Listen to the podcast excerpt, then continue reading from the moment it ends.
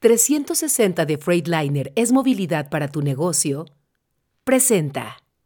Y cuando yo vendía, pues el dólar estaba, eh, estaba alto, entonces cobraba bien, y cuando tenía que comprar dólares, pues por suerte se me, se me bajaba el dólar y, y este, compraba dólares, en, fin, y especulé sin querer, sino más bien acorde a las condiciones de, de las ventas y las cobranzas y todo, y un año después, mi empresa había crecido como la espuma.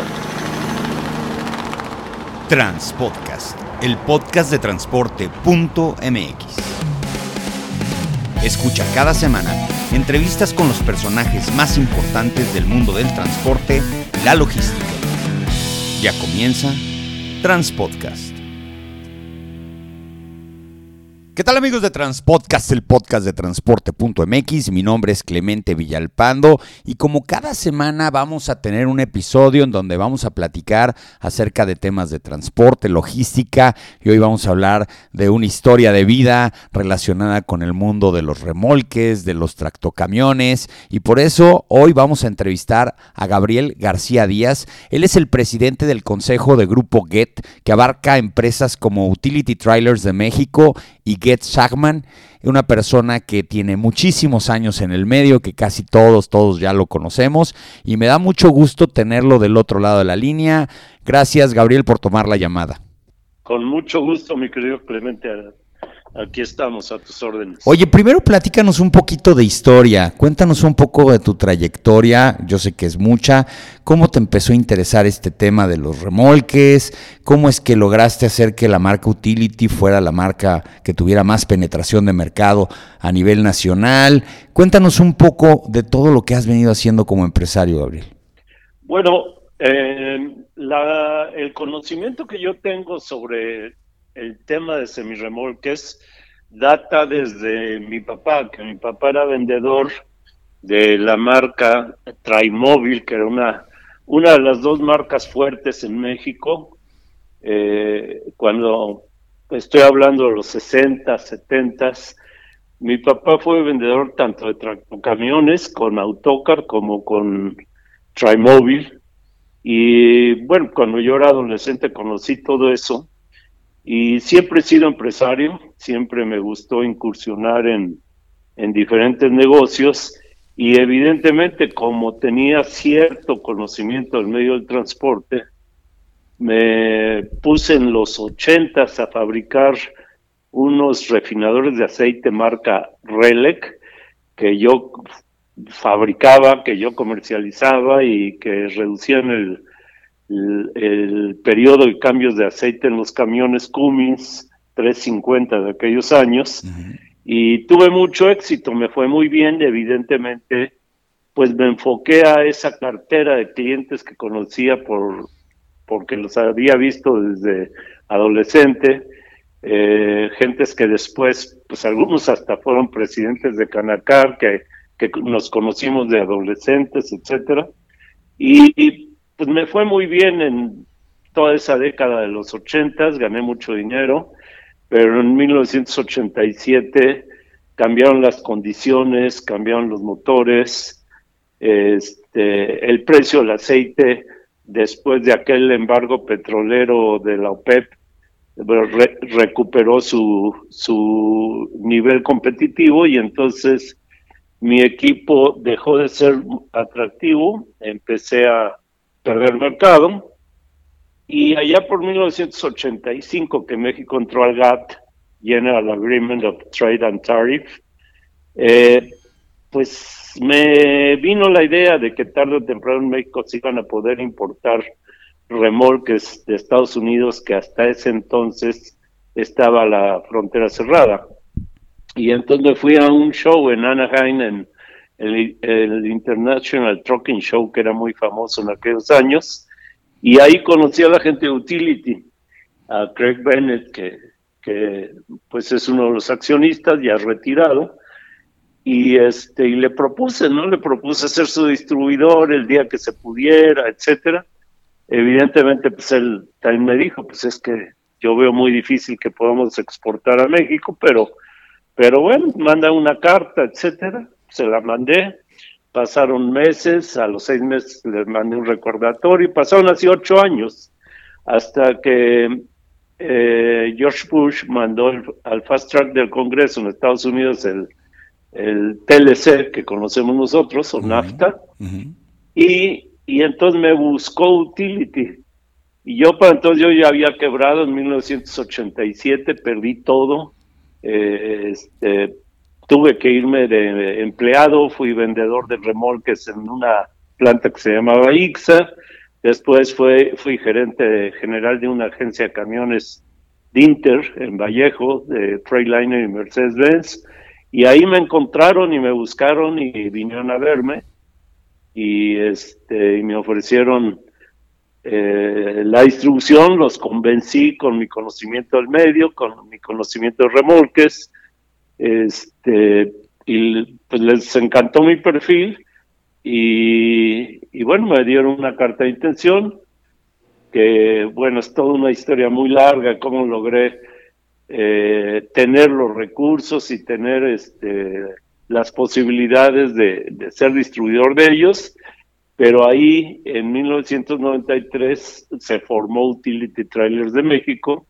que fue la primera empresa del grupo que, que comando hasta el día de hoy, ¿no? Oye, qué interesante, qué interesante eso, porque fíjate que yo siempre he tenido la idea de que en Estados Unidos ven el mercado mexicano como algo relativamente pequeño y luego se impresionan. Eso pasó, por ejemplo, eh, cuando hubo inversión extranjera eh, directa e indirecta con una empresa, tú recordarás bien que MS Carrier hizo una inversión en una empresa mexicana y pensaban que iban a poder con todo el mercado mexicano y se dieron cuenta de que no, que aquí sí hay mucho mercado. Ahora, yo recuerdo muy bien esa marca Trailmóvil este, em, llegamos a tener eh, remolques de esa marca. Autocar, claro que me acuerdo. De hecho, ahí en la empresa, este, la cual soy socio, todavía hay un camión autocar que usamos como el camión clásico. Las empresas siempre nos quedamos con alguna garrita por ahí. Y este es un autocar. Y luego ya en privado te mando la fotografía para que lo veas y te dé nostalgia. Pero dime una cosa, Gabriel, el mundo del remolque eh, pues es, es, algo que ha cambiado mucho en los últimos años. Tú hablabas de 1993. En 1993 pues los remolques eran pues, máximo de 48 pies, todavía no recibíamos los de 53, estábamos empezando a recibirlos. Ha venido siendo muy versátil. Ahora ya las aplicaciones, ahora las tolvas, tolvas graneleras, tolvas de grado alimenticio. Antes eh, teníamos un ojalatero en las empresas de transporte y casi casi ese señor era el que hacía todas las carrocerías. ¿Cómo has visto que ha evolucionado este mercado? Bueno, ha sido definitivamente un enorme trabajo que hemos hecho, eh, tanto utility como, como de mi gente, para configurar efectivamente en aquel tiempo, cuando, cuando empezamos a importar todo, para empezar, todo en Estados Unidos estaba diseñado para cargas ligeras, eh, para 53 pies que aquí en México apenas empezaba, suspensiones de muelles, después aquí se, se hizo mucho la evolución a la suspensión de aire. Entonces, fue mucho trabajo de ingeniería, de pruebas, de, de desarrollo con ellos para lograr tener un, una configuración como la que tenemos hoy en día que, los cambios que le tenemos que hacer son mínimos, ¿no? Pero fueron muchos años de, de, desarrollo sobre todo, ¿no? Entonces arrancamos, sin embargo, con una configuración que se desarrolló rápida para, para lo que después se fue haciendo el estándar en México, que fueron las 80 mil libras o las 30 toneladas de carga útil en un remolque de dos ejes, ¿no? pero, tenía gente muy capaz, siguen teniendo, y, este, y trabajamos meses para, para poder diseñar un producto específicamente para México que ellos no tenían. Oye, pasa que el equipo aliado, como muchos le llaman, a, lo que se engancha en el tractocamión, tiende a ser no el protagonista del autotransporte, generalmente es el tractocamión, la gente te pregunta más del tracto que de la caja, pero la caja, digo, la importancia de la caja en una, en una empresa de transporte y más ahora que la logística permitió que, y tú recordarás, hace 30, 35 años, rotulábamos el tracto camión y le poníamos el número económico y pues ponías el 77 y lo primero que hacías es que ponías la caja y le ponías el 77 y no la desenganchabas nunca. Hoy la logística, hoy a los clientes te permiten tener esas configuraciones de tener dos o hasta tres cajas por un tractocamión, precisamente porque eso ayuda mucho a la movilidad. ¿Eso fue un plus para poder aumentar las ventas de los remolques en los últimos años, Gabriel? Bueno, eh, en Estados Unidos, de hecho, la, el número de remolques es 3.2 por tractocamión. En México andamos en dos y medio aproximadamente. La tendencia es que también en México vayamos hacia allá. Para, ¿Por qué? Porque un tractocamión es un, es un eh, equipo mucho más caro que requiere mucho mayor optimización que un remolque. Y un remolque debe ser susceptible de ser incluso una bodega en, en los andenes de los, de los clientes y lo ideal para una flota es que tenga más, más remolques que camiones, ¿no? En aquella época, en, cuando empezó el TLC, en México realmente un tractocamión nunca se desenganchaba de su remolque, era casi siempre uno a uno. Y hoy en día ya, ya hay muchas operaciones de logística que tú conoces mejor que yo, en las que sí, ya tienen dos, tres remolques incluso para, para poder este, cargar uno mientras llevan el otro y hacer una serie de movimientos así, ¿no? Oye, y lo que es línea de negocios, tú eh, empezaste con Utility desde la caja seca, porque pues tú entras a la página de Utility, te encuentras todas las aplicaciones habidas y por haber. ¿Cómo fuiste incorporando las líneas de portacontenedores, refrigerados y otras aplicaciones? Bueno, realmente el, la punta de lanza para nosotros siempre fue la caja refrigerada y después la caja seca. O sea, nosotros empezamos eh, por el mercado refrigerado porque para utility es el mejor producto que nos distingue. En Estados Unidos la participación de mercado que tiene utility en cajas refrigeradas es de siempre arriba del 50%, este año es de 54%. Entonces en México, cuando yo entré, fui directo al mercado refrigerado y pues clientes que todos conocemos y, y, que son los más grandes, fueron mis clientes desde el principio porque conocían ya la caja, ya conocían la marca y este y fue realmente el principio, casi la mayoría cajas refrigeradas y después de eso ya empecé a introducir la caja seca, pero realmente eh, la caja seca en Estados Unidos Utility tiene más o menos un 20% de participación de mercado. Y en México andamos en cajas refrigeradas con un 65% de participación de mercado y en secas más o menos igual que en Estados Unidos un 20%. Y lógicamente, pues nos seguimos a fabricar dolis, y a meter todo, todo tipo de equipo aliado, pero para ser honestos, la verdad es que nuestro 80-20 son las cajas refrigeradas y secas de utility, que es lo que nos ha distinguido en el, en el ramo de ¿no? Oye, y muchas personas que están escuchando este podcast dirían, ah, qué fácil, fue Estados Unidos, pidió la oportunidad, esperó ocho años, le dijeron que se encargara, pero detrás de eso hay un trabajo muy fuerte de inversión. No creo que en Estados Unidos con una mano adelante y la otra atrás te suelten una distribución de estas características. Eh, ¿cuál, ¿Cuál fue el momento más difícil de, de, implementar o de crear una, una empresa tan grande hoy como es Utility Trailer de México? No entendí bien la pregunta. Pues en el sentido del, de, sí, el de cuando decías, oye, pues me piden fianzas o a lo mejor necesito tanto dinero o me piden un stock. ¿De dónde sacabas el dinero? ¿Quién te ayudaba? ¿Cómo le hacías?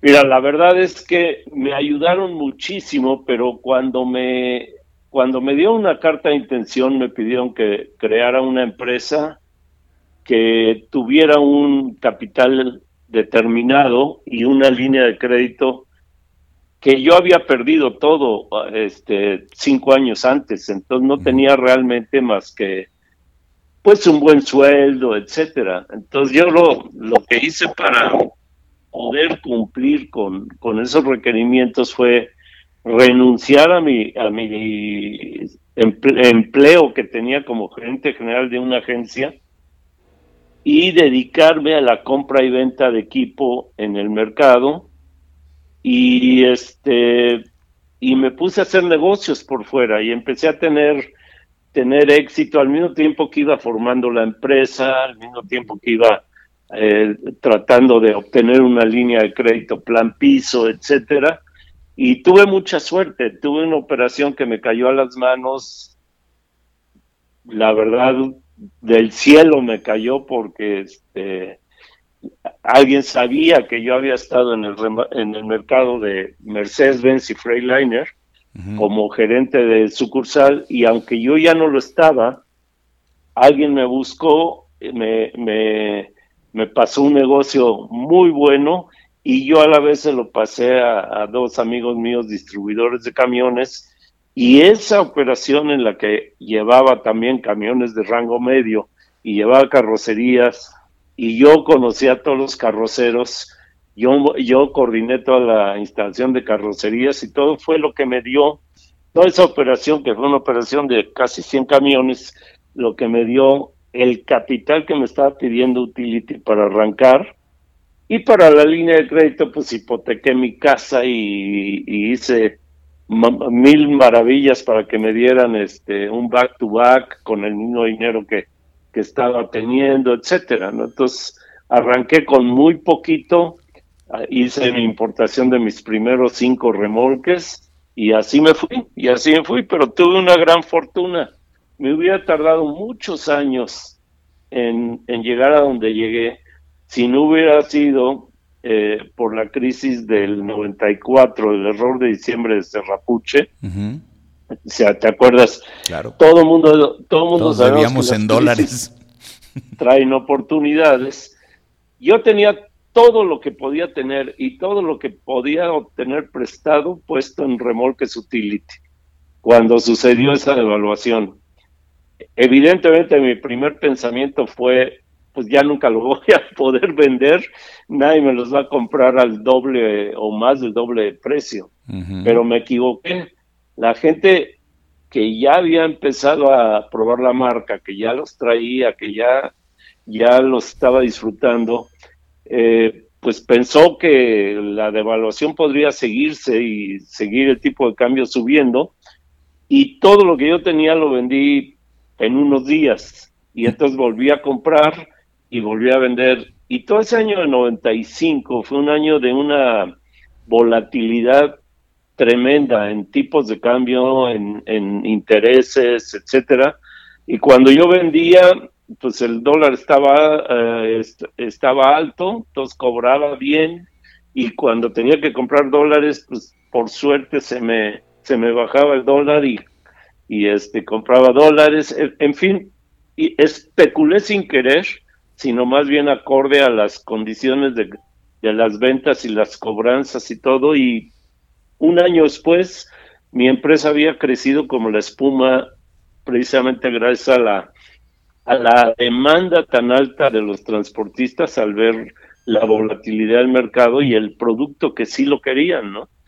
y ya de ahí agarré el ritmo, ¿no? Agarré el crecimiento muy rápido. Oye, y bueno, muchos lo intentaron, ¿eh? No, es, no es fácil, parecería que muchas personas que nos están escuchando dicen, pues sabes que si venía con el respaldo de una marca de Estados Unidos y todo.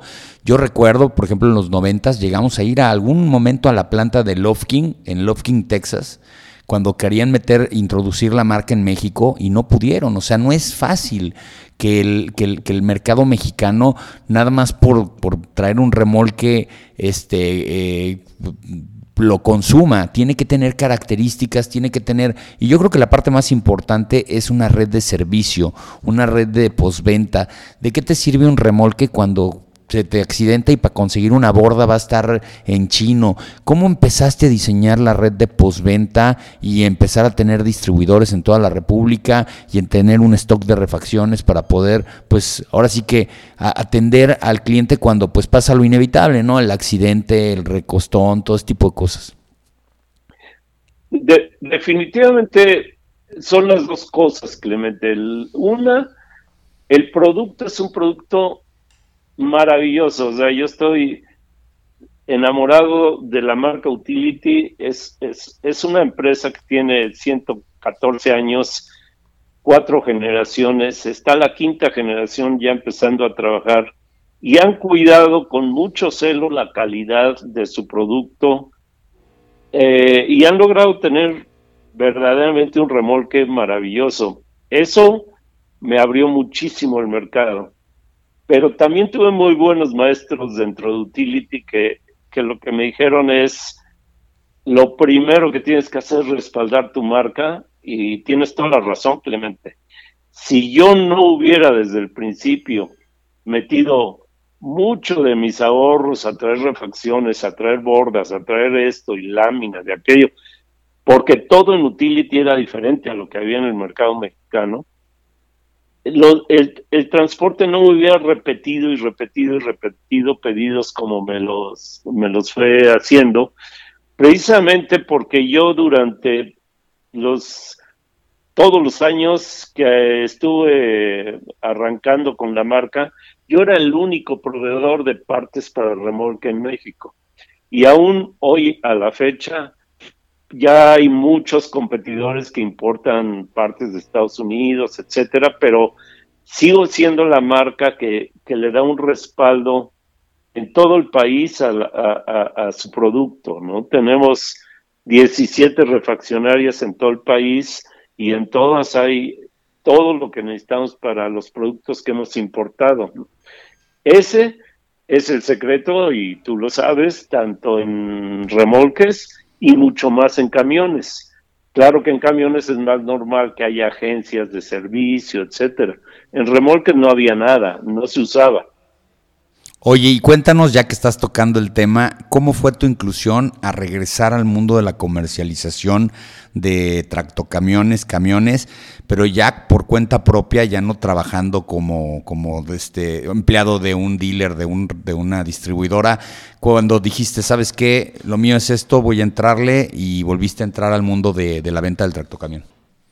Bueno, eh, la razón fue una decisión estratégica desde hace muchos años Evidentemente, nosotros con muchas familias ya dentro de la organización, todo nuestro patrimonio dentro de esta empresa, eh, siempre pensamos que era vulnerable tener solamente el negocio de los remolques y siendo estos importados, pues incluso se ha hablado mucho de que el, el TLC o ahora el TMEC está en riesgo por X o otra razón, razones políticas, etcétera, geopolíticas. Entonces siempre pensamos que, que no deberíamos de tener todo, todo nuestro patrimonio puesto en una sola marca. Y por eso nos abocamos a buscar un, un negocio que pudiera ser eh, del mismo tamaño en términos de rentabilidad, en términos de, patrimonio, que el de utility, pero que no dependiera de ser un producto importado o de ser una marca únicamente, etcétera. Y así es como nos aventuramos a meternos al, a la distribución de camiones y tractocamiones. Y hoy en día, pues tenemos la marca Shackman, nos está yendo muy bien, estamos Estamos en este ramp up que estamos todos los que vendemos camiones Cabo o chatos y es que tiene una gran aceptación en el mercado y pues estamos logrando esa, esa decisión estratégica de, de tener dos, dos este, fuentes de ingresos diferentes, una de remolques y una sobre todo de tractocamiones y en eso estamos. Sí, pues ya, ya se empiezan a ver cada día más en las carreteras. Yo siempre le he dicho a todos los, los distribuidores y las armadoras que no hay mejor publicidad que un camión en carretera. Y en los últimos meses hemos visto ya flotas considerables de camiones Sashman porque, bueno, pues tú sabes muy bien, en México, y tú has conocido muchísimos transportistas, evitaban dos ches, ¿no? El chino y el chato. Hoy el chino y el chato ya están en las carreteras, ya se están empezando a ver, y creo que una persona no invierte en un tractocamión por, por, por barato o caro que, que, sea, si no sabe exactamente este, que su inversión va a estar redituada. Entonces ese ya es un muy buen indicador para el mercado. Obviamente el mercado en México tarda mucho tiempo en reaccionar a los cambios, pero por ejemplo, si te das cuenta en las últimas noticias del mundo automotriz, los autos chinos ya son los más importados en México y este efecto se va a trasladar eventualmente al tema de los tractocamiones. Efectivamente, hoy, hoy los chatos ya, ya superan el 10% de la participación de mercado de tractocamiones en este país. Rapidísimo.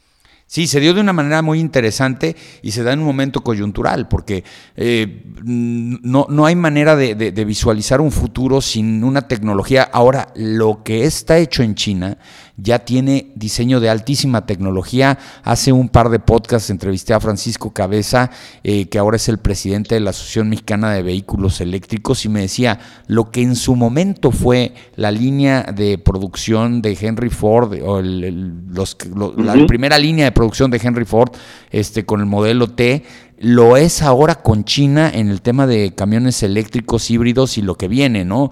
Entonces, pues hay que empezar a mirar hacia esos tipos de marcas, esas marcas que obviamente les cuesta mucho trabajo porque generacionalmente las empresas de transporte somos muy tradicionales y estábamos con una o dos marcas y ahora futuro ya empiezan a llegar las nuevas generaciones que dudan sobre muchas cuestiones de las marcas tradicionales, empiezan a hacer pruebas y se empiezan a sorprender y empezar a ver cosas que no veían antes en las marcas marcas que eran emergentes. El, fenómeno chino es un fenómeno muy interesante porque por muchos años ellos jalaron la tecnología de Europa e invitaron a fabricar en, China a muchos fabricantes europeos. En el caso del, nuestro, invitaron a MAN, invitaron a Cummins, invitaron a, a este, a Eaton, armar, armar este tractocamión con una enorme ventaja que tienen ellos, que tienen un mercado interno inmenso.